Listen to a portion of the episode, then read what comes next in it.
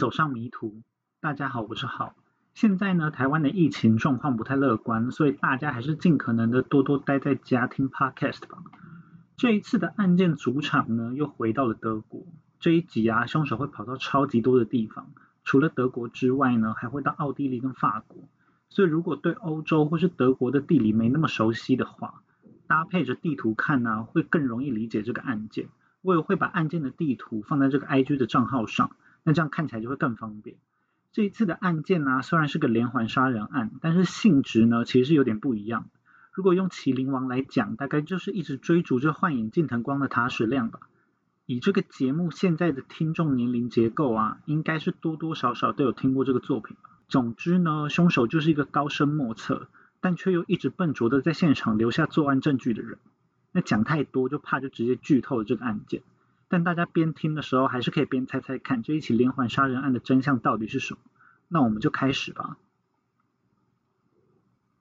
今天要讲的案件呢，起点是发生在一九九三年五月二十六日，是在一个叫做伊达 Oberstein 的小镇。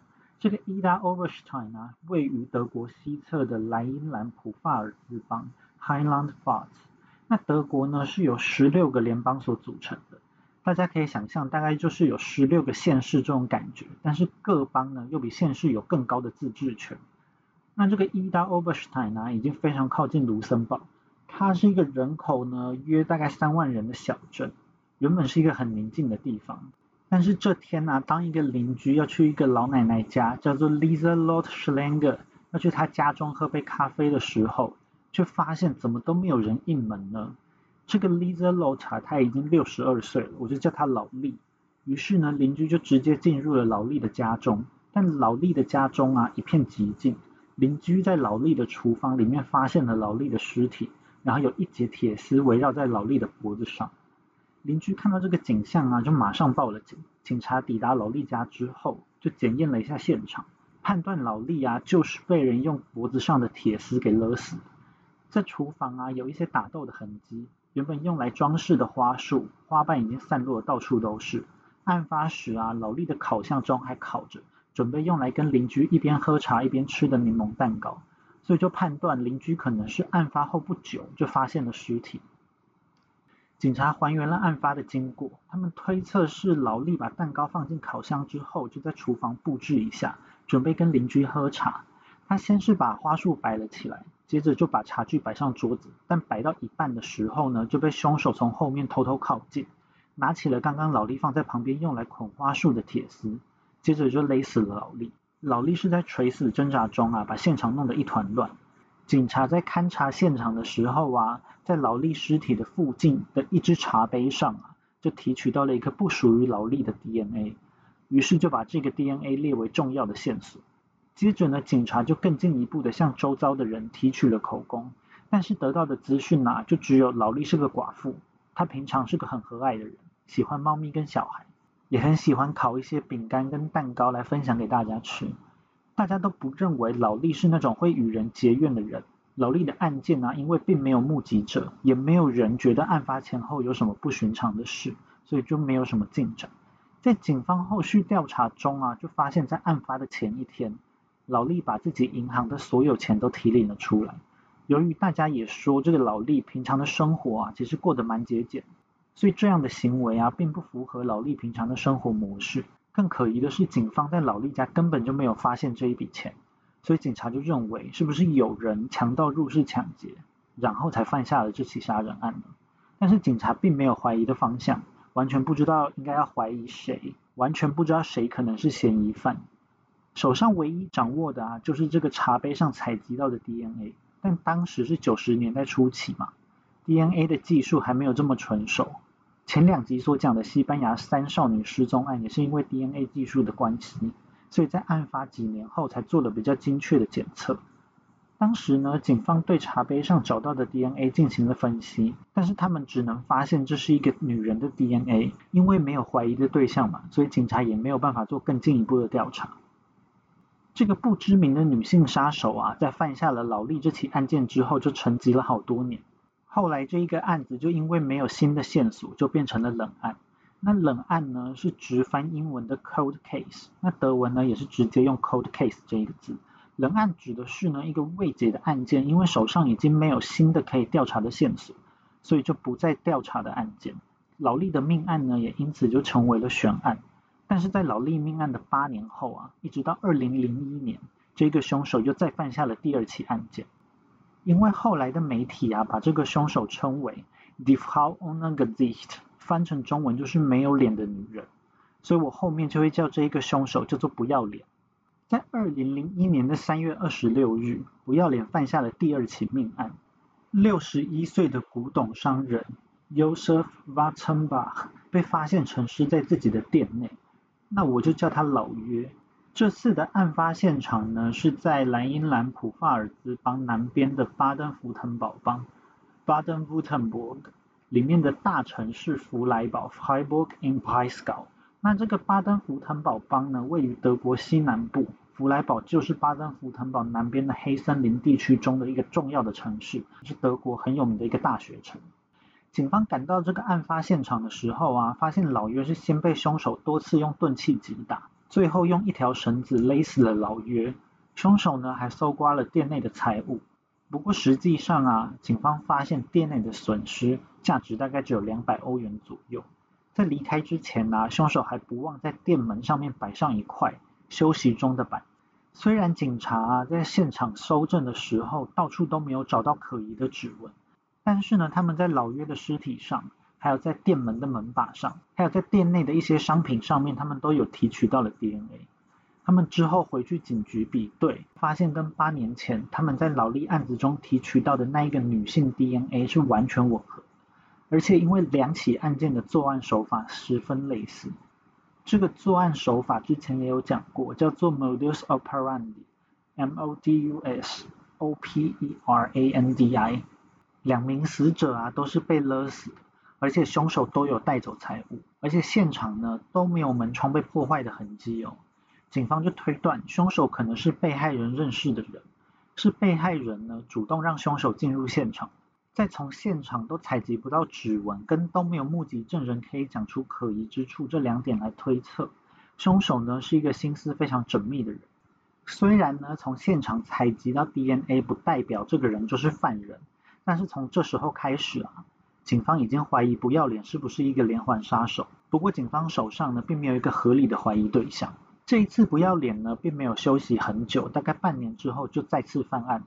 这一次的地点又回到德国西侧的莱茵兰普法尔兹邦，但是是出现在第一起劳力命案的案发现场的西北边约一百公里处的地方，是一个叫做 g e r h o s t e i n 的温泉小镇。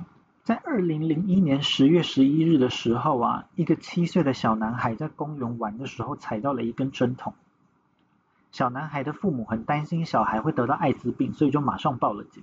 警察呢就把针筒带回去化验啊，然后发现这一个针筒上面并没有艾滋病毒，针筒里面的东西是海洛因。因为德国毒品的问题啊一直都很严重，出现一些毒虫乱丢的针管，在当时并不算是罕见的状况，所以警察的办案态度呢就显得很消极。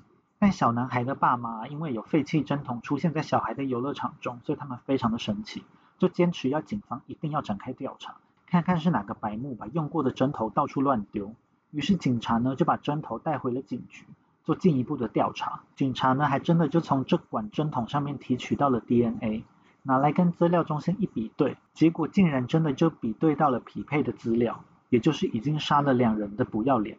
这时候啊，警方就开始猜测不要脸可能是因为有毒瘾的关系，所以在缺钱的时候啊就会杀人抢劫来买毒品。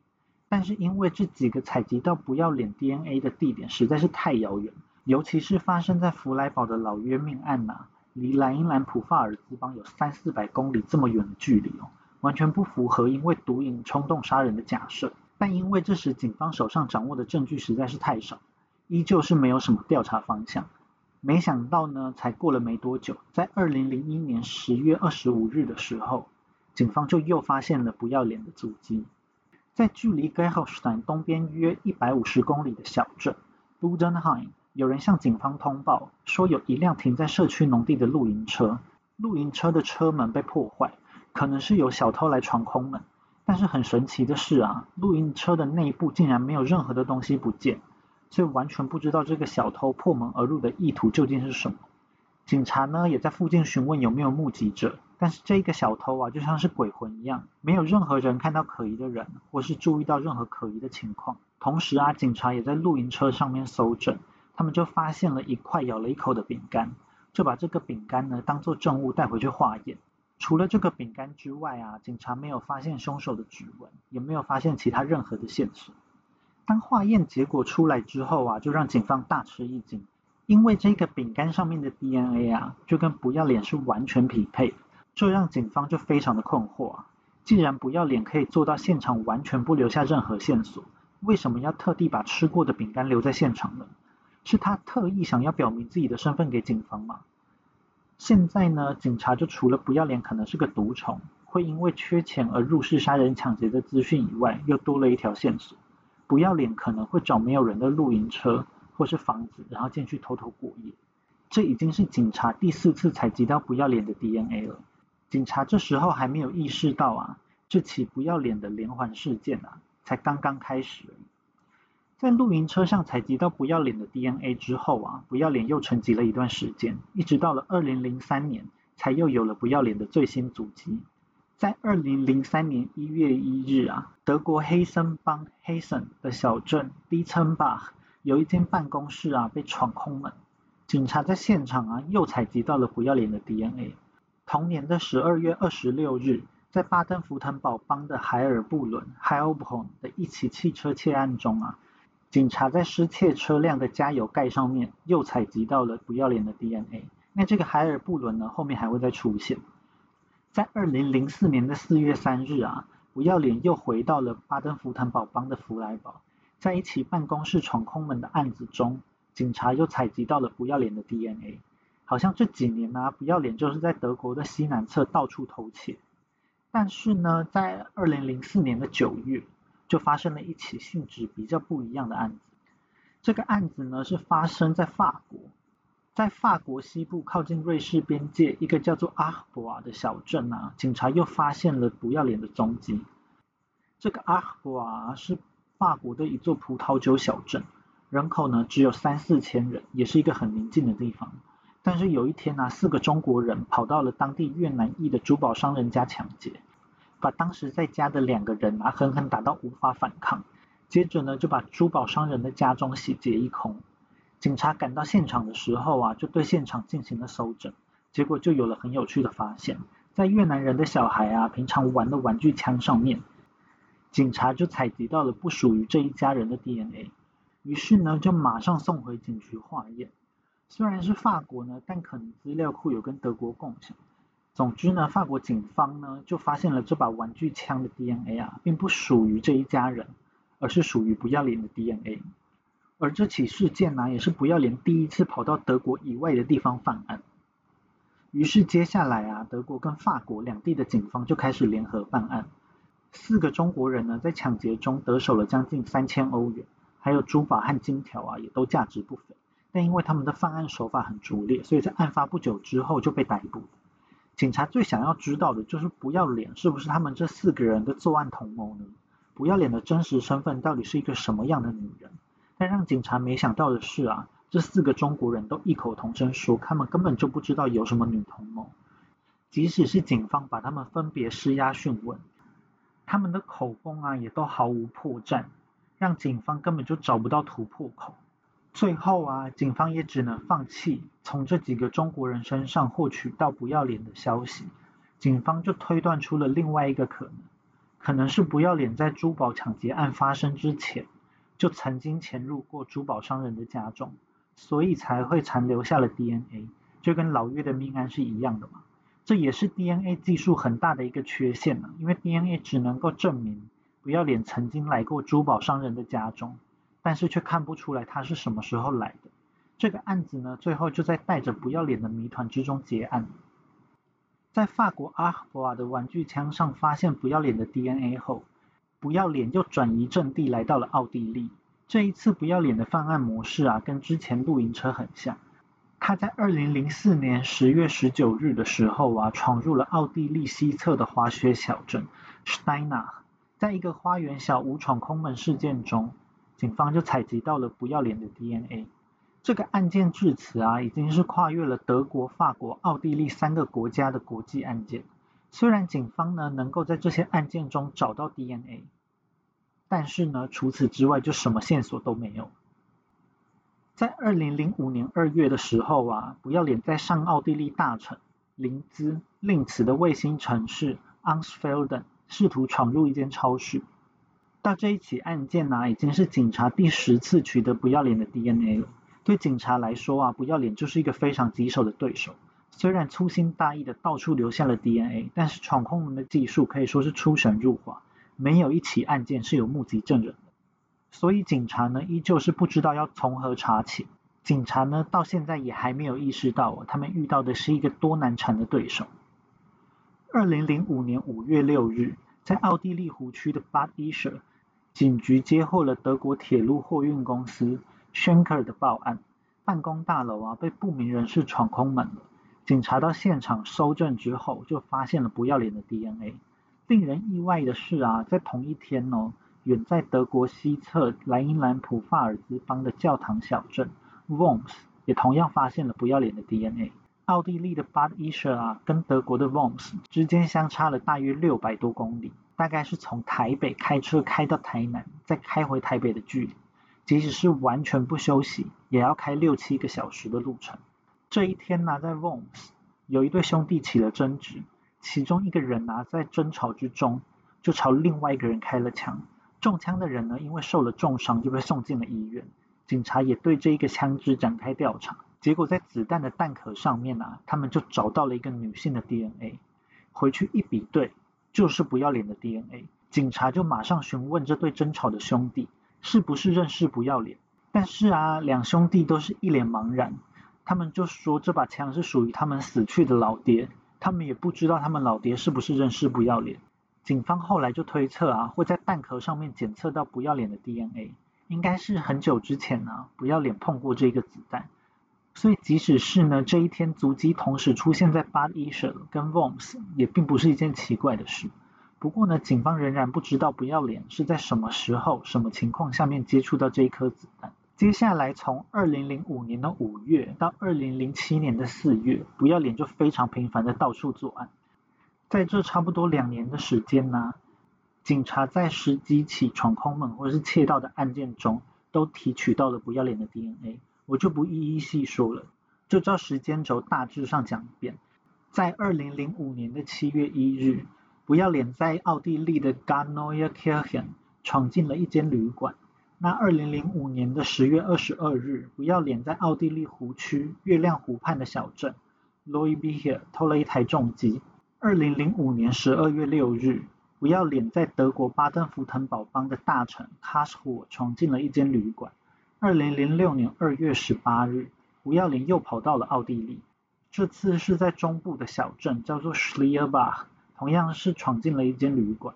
在二零零六年的四月四日，不要脸在奥地利北部靠近德国的小镇 Hed in Inkreis 闯进了一家马自达车行。二零零六年六月七日，不要脸在奥地利林兹偷了一辆车。二零零六年六月十四日。不要脸在上奥地利的 Gastein 闯进了一间旅馆。二零零六年七月六日，不要脸在奥地利的纳粹集中营小镇 Mauthausen 闯进了一家三 C 卖场。二零零六年八月二十三日，不要脸在奥地利湖区附近的 Gampen 闯进了一间公司。二零零六年九月十八日，不要脸在奥地利西侧的小镇 Telfs 同样闯进了一间公司。二零零六年十月三日。在一连串的奥地利之后啊，不要脸又回到了德国犯案。不要脸这次出现在了德国最西边的萨兰邦 （Saarland）。不要脸在萨兰邦的首府 Zapuken 尝试着要闯进一间民宅，但是并没有成功。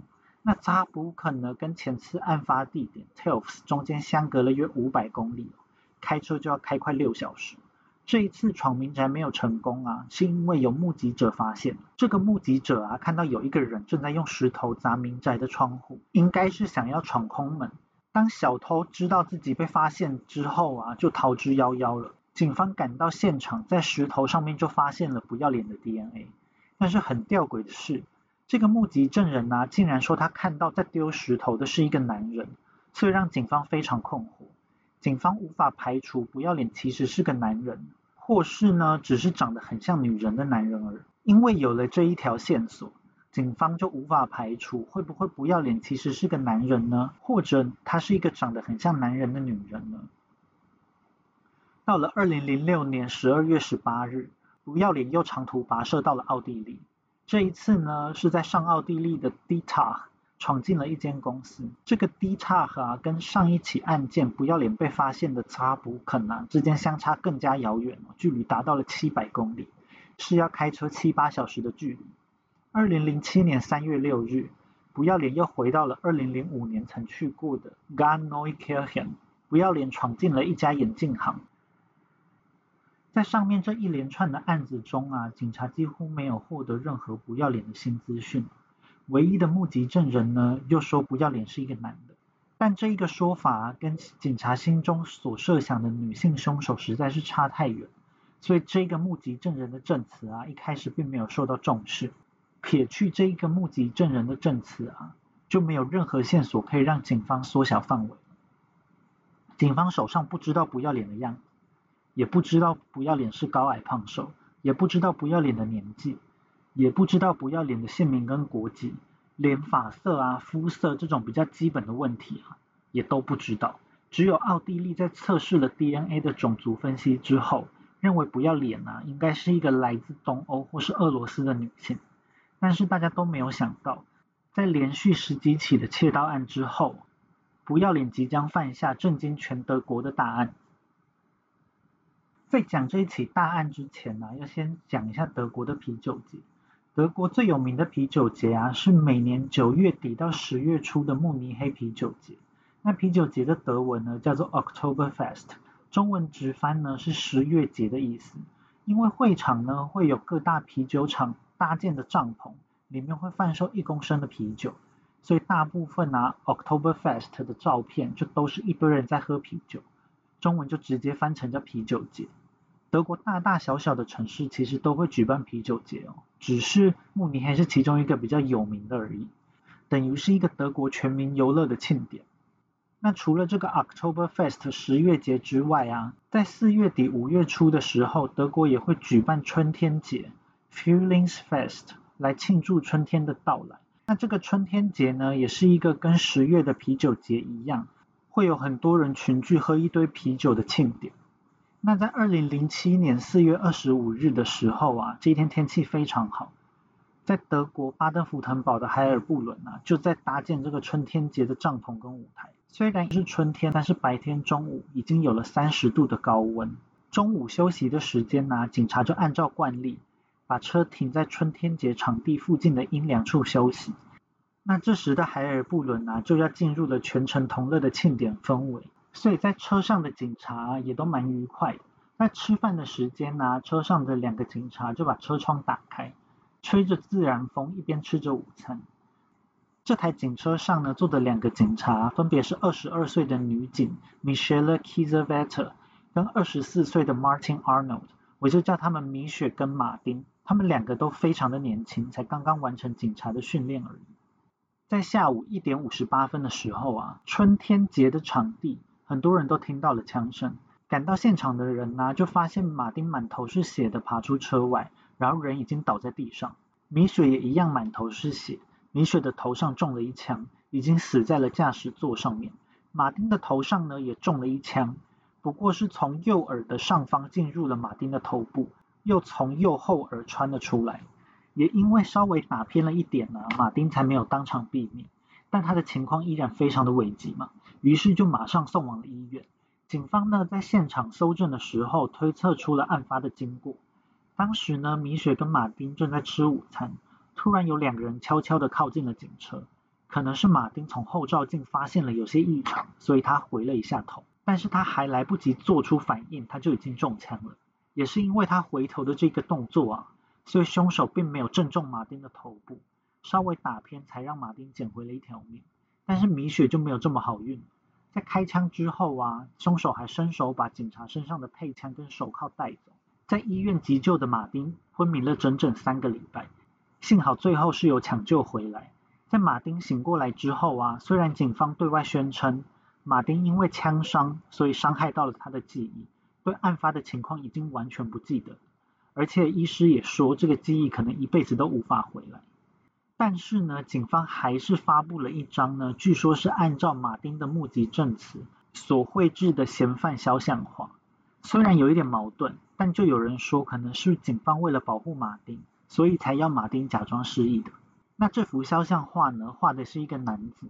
虽然这一幅肖像画被当作是重要的线索，但是因为警方在现场勘验的时候找到了他们认为更重要的东西，所以这一张肖像画就暂时被放到一边去了。这张肖像画也并没有对外公开。警方在车上捡到了两个弹壳，经分析之后啊，发现分别属于波兰制跟俄罗斯制的手枪。警察也把现场采集到的 DNA 做了分析，结果得到了重大的发现，在驾驶座之间的控制台上以及后座的地方，警察就都采集到了不要脸的 DNA。那这个消息啊，马上不胫而走。从一九九三年发生的第一起老力命案呐，至今已经过了将近十五年。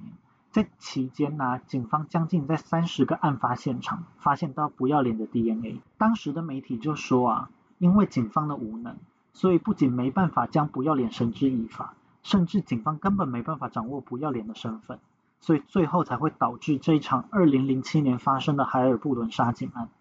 在这三十起案件之中，不要脸在各式各样的犯罪场合出现，他的受害者没有特定的族群，各起案件之间也没有什么关联，警方手上掌握的资讯实在是少得可怜，所以呢，媒体就把不要脸叫做是 phantom，也就是英文的 phantom，也就是魅影的意思，或是上面所说的那一个 default on 那个 gist，也就是说是没有脸的女人，因为呢，这起案件呢发生在海尔布伦。所以呢，媒体又把不要脸称作是海尔布伦的魅影，还有 Pona 方虫。但是啊，警方当然不同意这个说法。他认为啊，不要脸既不是魅影，也不是没有脸，而是确确实实存在在世界上某个角落的人。所以呢，警方在称呼不要脸的时候啊，都是叫他 Unbekannte weibliche Person，缩写叫做 UVP，。也就是英文的 UWP，意思是身份不明的女人。接下来啊，警方就投入了大量的人力物力，展开了大规模的调查。警察在光天化日之下被袭击，被视为情节十分严重的案件，所以德国呢马上就成立了杀警特别调查小组。这个特别调查小组啊，德文叫做 z o n d e r k o m m i s s i o n 简称就叫做 ZOKO。那这个小组的名称呢，叫做停车场小组。接下来啊，停车场小组啊就会因为这一起杀警案跟不要脸纠缠很长一段时间了。不过事情呢却只有往越来越奇怪的方向发展。在犯下杀警案之后啊，二零零七年的不要脸就放慢了他的作案脚步。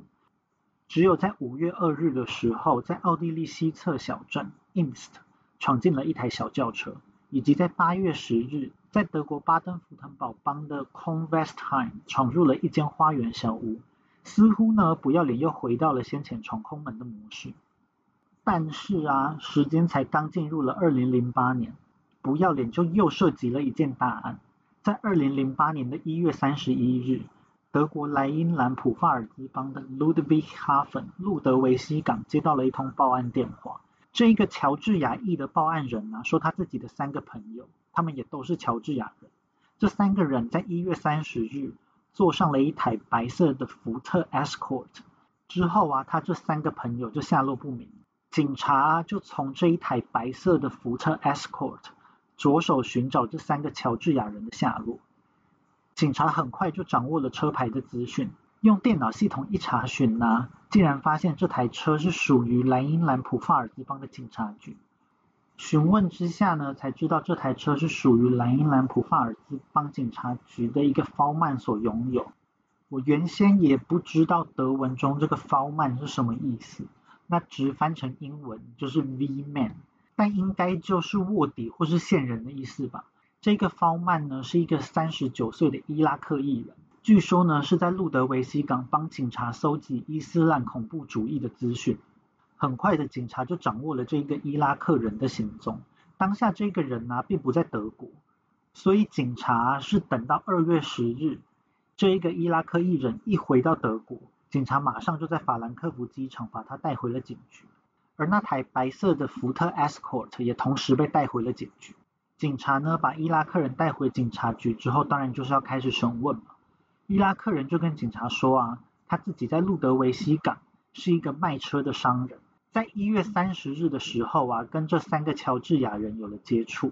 这三个乔治亚人啊，年纪大约介在三十到五十岁之间，是在两天前带着五位数的现金来到了路德维希港，想要在这边买车回去乔治亚卖。于是呢，这个伊拉克人就推荐了这几个乔治亚人一台宾士车。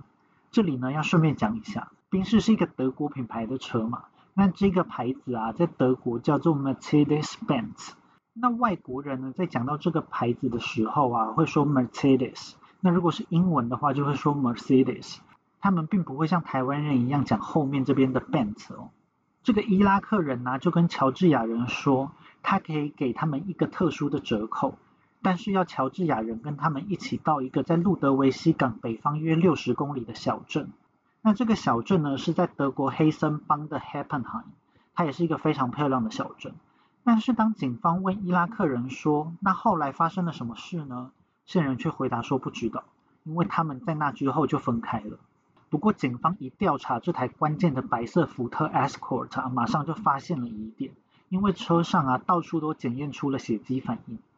这时候警察就以涉嫌谋杀正式逮捕了这个伊拉克人。在审讯的过程中，伊拉克人就抖出了另外一个人，这个人呢是一个二十六岁的索马利亚裔的男子。伊拉克人呢就指控这个索马利亚人才是犯案的真凶。警察也很快的就在二月二十一日逮捕了这个索马利亚人。于是啊，两个嫌疑犯就开始互相攻击，说对方才是犯案的凶手。不过不管这两个人说什么，幸好警察还可以靠着手机讯号啊，跟白色福特上的这个 GPS 讯号来还原一月三十日的路线。从讯号的记录来看呢，当天伊拉克人啊载着三个乔治亚人从路德维希港开往 Heppenheim。在半路上，索马利亚人也上了车，一车五个人啊，往北开到了 Heppenheim 附近的一座小湖边。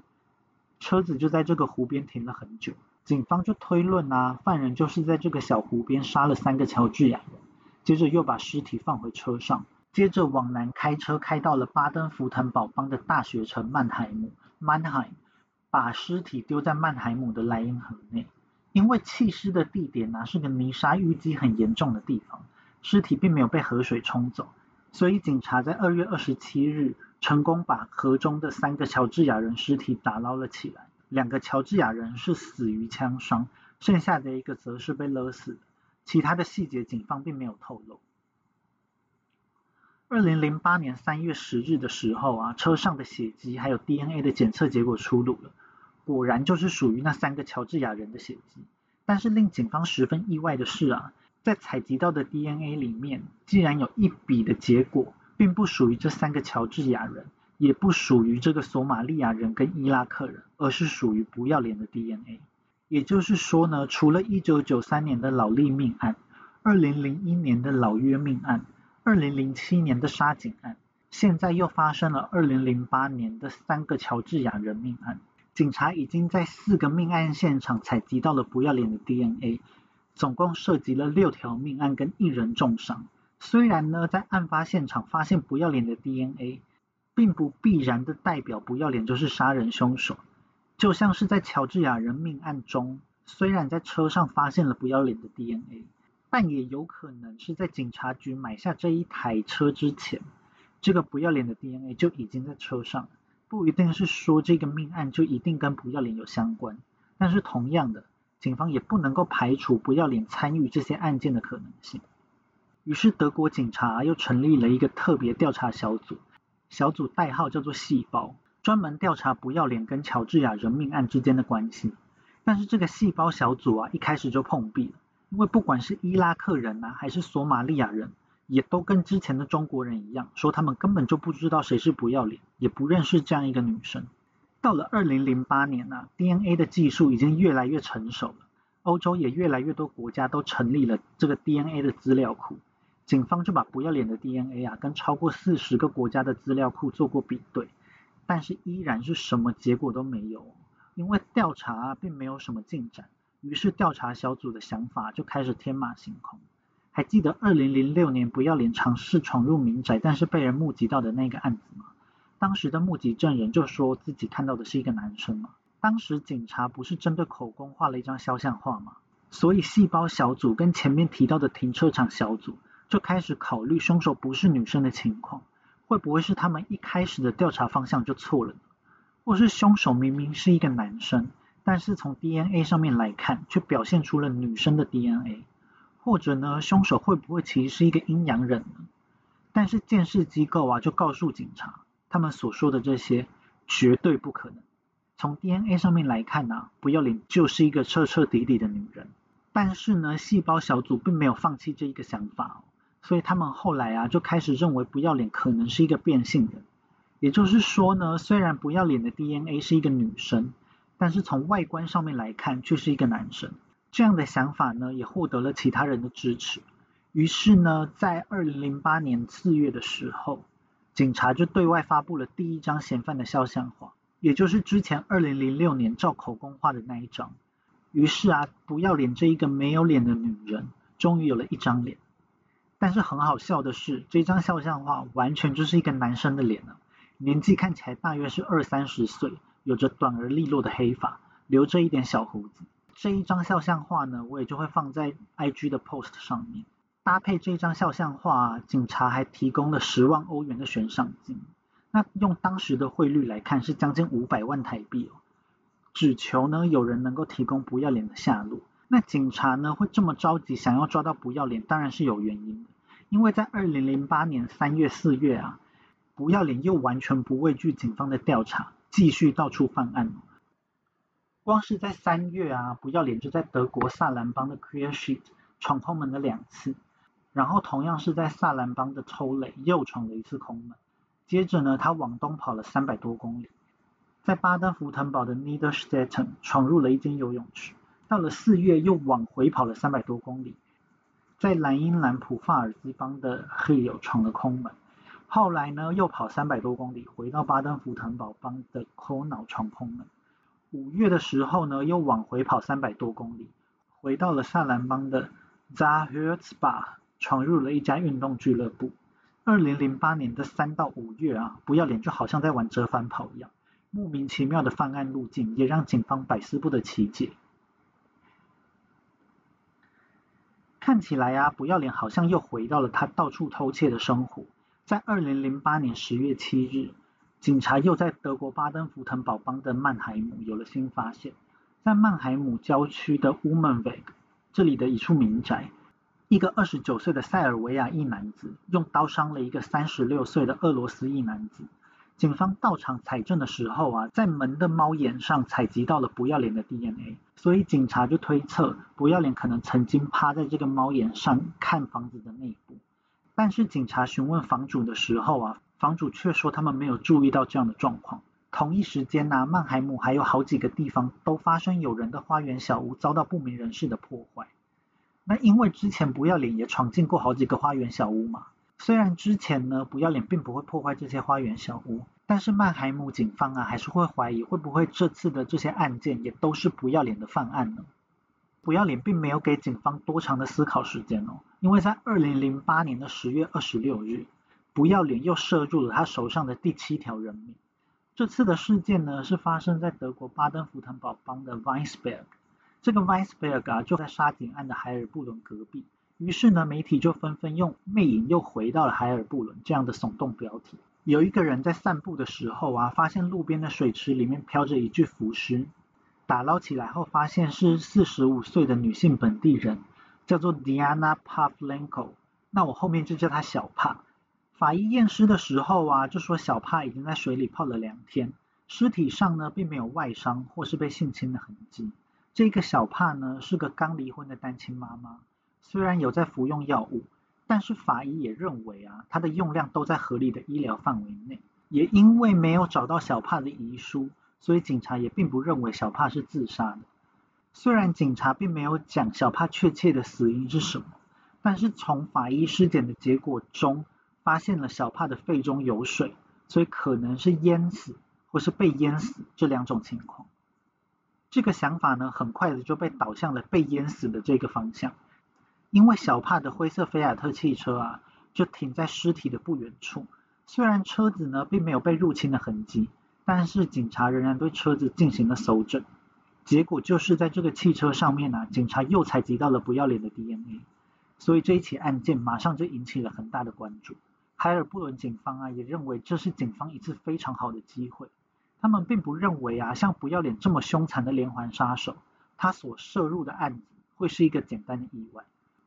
虽然并没有任何的目击证人可以提供讯息，他们还是在小帕的生活范围中找到了近百条的新线索。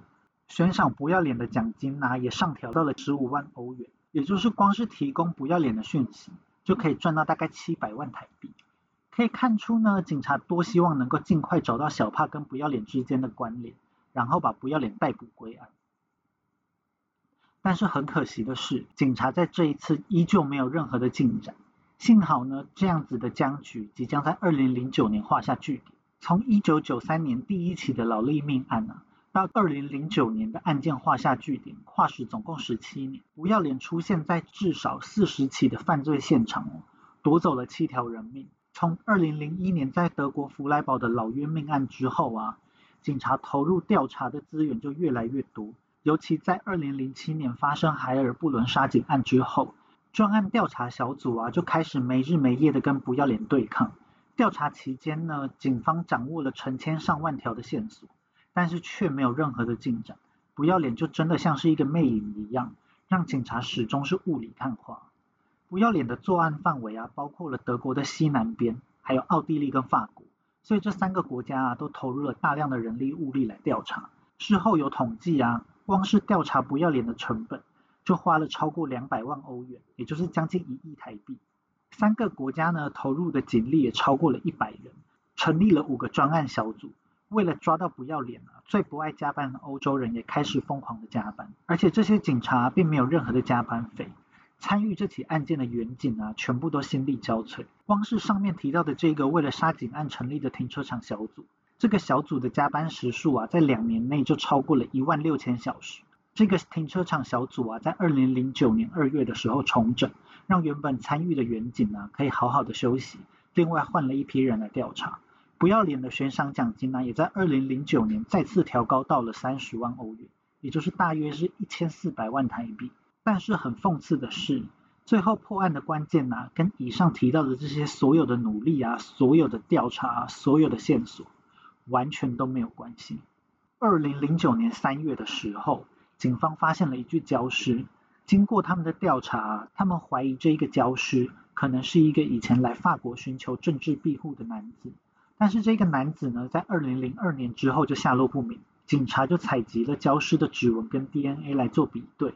结果呢，DNA 的检测结果就让警察大吃一惊，因为这个焦尸的 DNA 啊，竟然就跟不要脸的 DNA 相匹配。难道眼前的这具焦尸就是不要脸吗？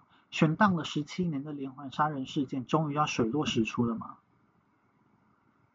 于是警察又再次询问了专家，但是专家的回答就再次泼了他们一身冷水。专家就说，如果这一名教师是男生，那就绝对不可能是不要脸，因为从 DNA 上面来看。不要脸百分之百就是个女生，于是疑惑的警察就只能再次裁剪了一次 DNA，结果同样令他们大吃一惊哦，因为这一次的检验结果呢就跟不要脸完全不匹配。那上一次的 DNA 检测到底是怎么回事呢？警察就紧急的在内部展开了调查。到了二零零九年三月二十五日，像是魅影一样缠着警察阴魂不散的不要脸案件啊，终于有了一个结论。德国警方对外发布消息啊，他们找寻了十七年的不要脸，其实从头到尾都不存在。更准确的说呢，当消失两次 DNA 检测结果截然不同的时候，就有人想到，可能是因为检测的器材受到了污染。会不会是在裁剪之前，这个不要脸的 DNA 就已经在检测的器材上面了呢？所以警察就把检测器材送到了实验室做了详细的检查。结果发现呢，他们用来检测的棉花棒上面到处都是这个不要脸的 DNA。也就是说啊，过去十七年来，警方到处发现的不要脸 DNA 啊，其实只是因为警方在采集 DNA 使用的棉花棒上面早就已经被不要脸的 DNA 给污染。经过德国警方的更进一步调查，这个所谓的海尔布伦的魅影，没有脸的女人，或是警方称呼的身份不明的女人，实际上只是德国北部一间工厂的生产线女工。因为这个女工做事的时候不小心把自己的 DNA 沾染到了棉花棒上面，所以才创造出了这个在四十个犯案现场留下 DNA 的凶残杀人犯。事情到了这个地步啊，德国警方可以说是颜面扫地，过去所花费的金钱啊、时间啊、人力啊，全部都丢到了水沟里面。不要脸的连环杀人案也因此成为了 DNA 办案史上最糗的一个事件。为了避免同样的事情再次发生，所以在二零一六年呢，就诞生了第一个规范监视器材的国际标准，也就是 ISO 一八三八五，明定了将监视器材被人为因素污染的可能性降到最低的规范。那一定有人会问啊，在这十七年之间，难道没有人怀疑过吗？不要脸的犯案足迹遍及了德国西南部啊、奥地利西侧，还有一起法国的案件。由于不要脸的犯案性质，大部分都是小偷小盗嘛，那这样的犯案范围啊，实在是大到很不合理。很有趣的是啊，在调查过程中，就有人发现，位在德国西南部跟奥地利西部中间的拜仁帮，白眼竟然一起案件都没有。这个拜仁帮啊，也就是慕尼黑所在的帮，那是出于什么特殊原因，所以不要脸特别跳过这个区域吗？在真相大白后，大家就知道，原因只是因为这个拜仁帮的警察是向不同的公司进货棉花棒而已。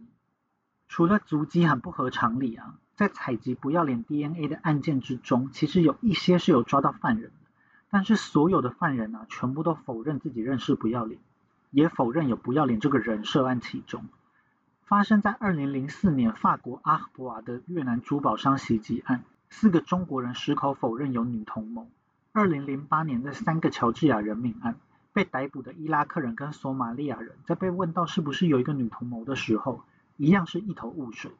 最雷的是在二零零七年的夏天，在德国萨兰邦的扎普肯，有一间学校被人闯入偷了电脑，警察在现场一罐喝完的一开罐可乐的拉环上面，采集到了不要脸的 DNA。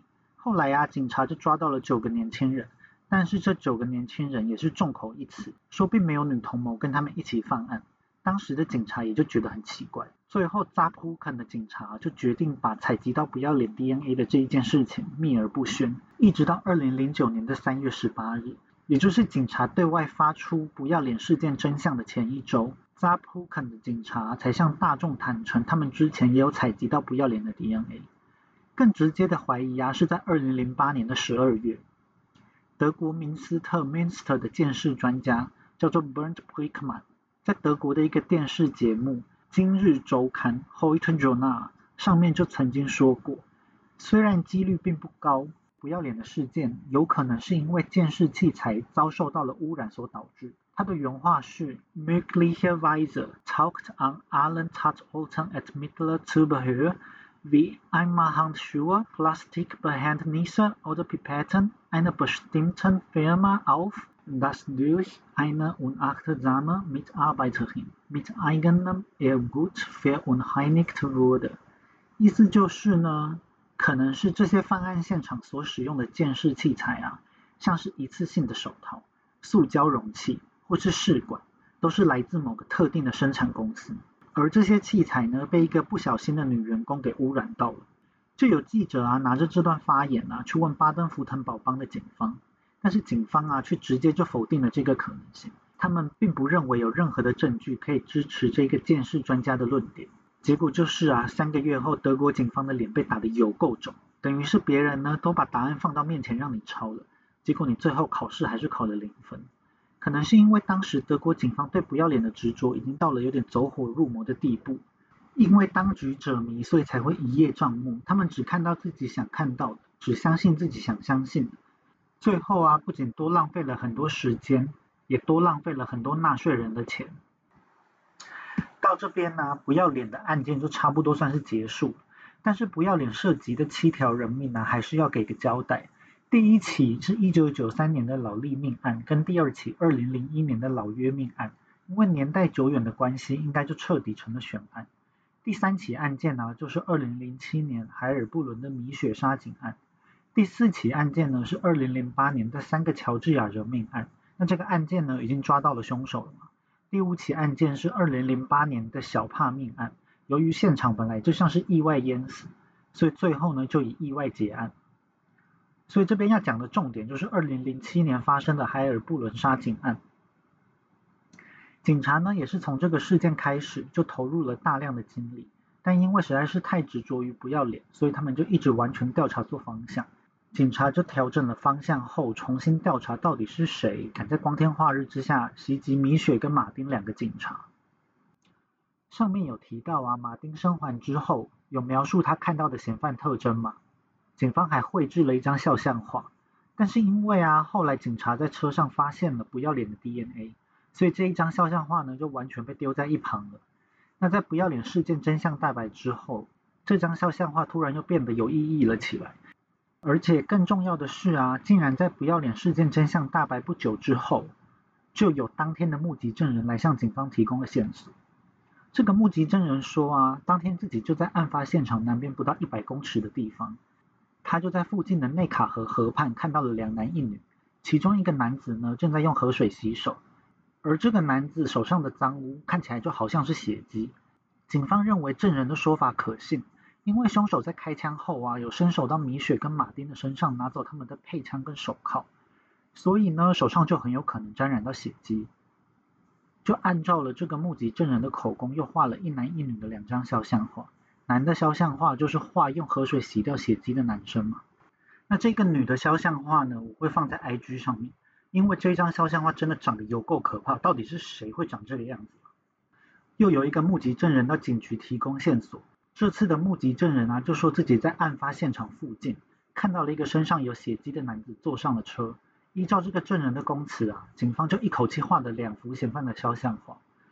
后来啊，前前后后警方一共画了十四张肖像画，不过呢，一张都没有派上用场哦。因为德国警察接下来依旧是完全查错方向，所以调查就一直没有进展。又过了几个月，这起杀警案呢，在二零一一年十一月四日的时候。在德国正中心的图林根邦 （Thüringen） 有了重大的进展。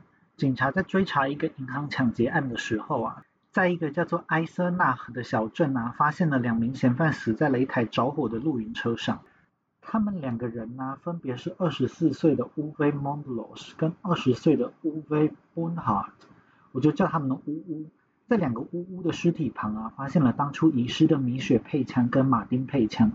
一调查就发现这两个巫巫原本就是图林根邦警方认定的极右翼恐怖分子。警方呢研判他们应该是放火烧车后自杀了。接着在同一天呐，在德国东部靠近捷克的萨克森邦 （Sachsen） 一间在茨威考的民宅啊发生了纵火跟爆炸案。警察到场调查就发现这个发生爆炸案的民宅啊是两个巫巫跟一个二十三岁的女生。叫做 Beata Chape，用假身份住的地方。那这个女生呢，我就叫她贝贝。贝贝呢，也是警方认为的极右翼恐怖分。警察判断呢，民宅起火跟爆炸就都是这个贝贝自己做的。但是贝贝在警方抵达民宅的时候已经不知所踪。不过仅仅在七天后，在二零一一年的十一月十一日，这个贝贝就到了警局自首。在警方的调查中啊，就发现贝贝跟两个巫巫啊是属于一个叫做 Nationalsozialistische Untergrund 的新纳粹恐怖组织中的最主要的成员。那这个组织呢，中文翻译成国家社会主义地下组织，简称叫地下国社。这个极右翼的新纳粹恐怖组织啊，目标是要消灭所有在德国的外国人或是外国裔的德国人。他们三个人啊，都是来自德国图林根邦一个叫做耶拿的城市。认识之后呢，就遇到了东西德统一后的仇外浪潮。这个仇外啊，在德文跟英文中用的字是一样的，德文叫做 xenophobia，英文叫做 xenophobia，x e n o p h o b i a。于是啊，这三个志趣相投的人。就渐渐的投入了恐怖行动之中。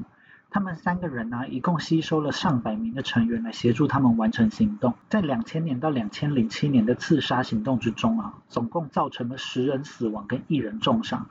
重伤的那一个人呢，就是马丁。十个死亡的人中啊，有八个都是土耳其裔的人，有一个是希腊裔的人，最后一个就是德国人米雪。由于地下国社的行动都非常的低调，也并不会在行动成功之后公告天下。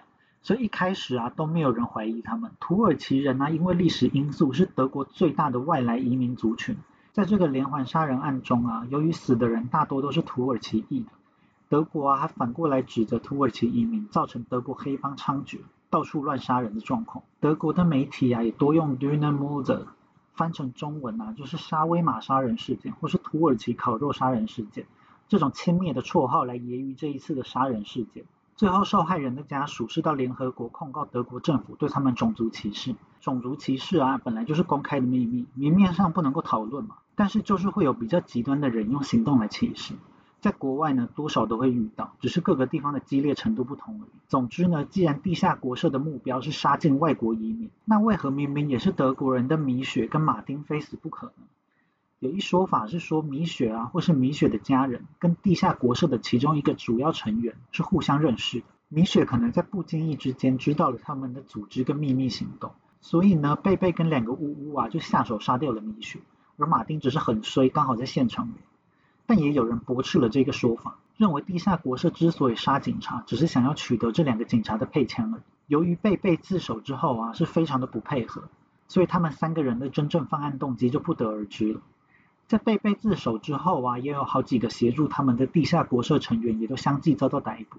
在警察的调查之下，除了上述的连环杀人案之外啊，还有一九九九年的纽伦堡爆炸案。二零零一年跟二零零四年的科隆爆炸案，以及十四起的银行抢劫案啊，也都被归咎在这个地下国社。贝贝作为组织的首脑，以十起谋杀、纵火以及恐怖行动被判处终身监禁。其余被捕的党羽，最重也只有被判处十年徒刑而已。不知道这样算不算是还给了米雪以及其他的受害人一个公道呢？